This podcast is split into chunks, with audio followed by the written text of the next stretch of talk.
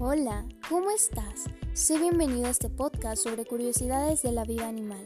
El día de hoy hablaremos sobre una de las especies que más me gusta por su increíble ternura. No creo que sea muy difícil de adivinar. ¿O sí? Exacto, hablaremos del oso panda. Ponte cómodo y escucha esta pequeña nota de voz para amplificar tu conocimiento sobre esta especie. Espero que lo disfrutes.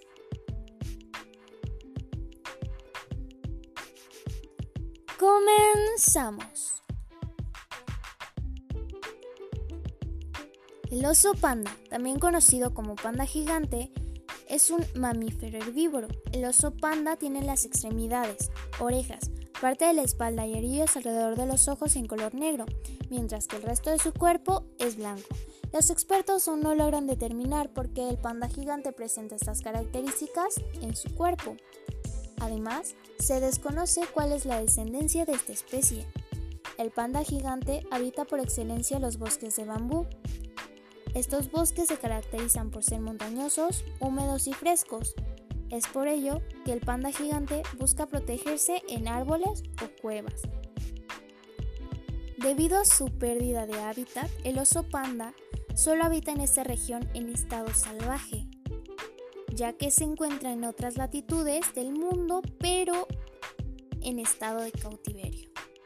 A diferencia de otros osos, el panda gigante no hiberna, debido a que su dieta de bambú no le permite almacenar grasa, pero sí descansa en elevaciones más bajas que le permiten tener una temperatura alta durante el invierno.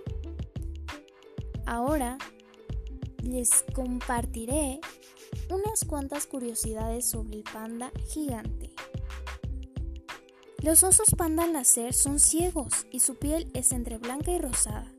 Las crías de panda pasan solo entre 95 y 160 días dentro de la barriga de su madre. Esto quiere decir que el estado de gestación de los pandas es entre 5 y 3 meses de embarazo. Cada 25 años de un oso panda representa 100 años de una vida humana.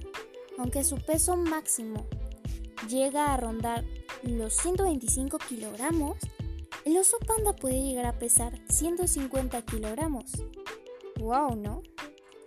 A diferencia de sus otros primos osos, el panda tiene 6 dígitos, 5 dedos y una especie de pulgar que le facilita alimentarse de bambú.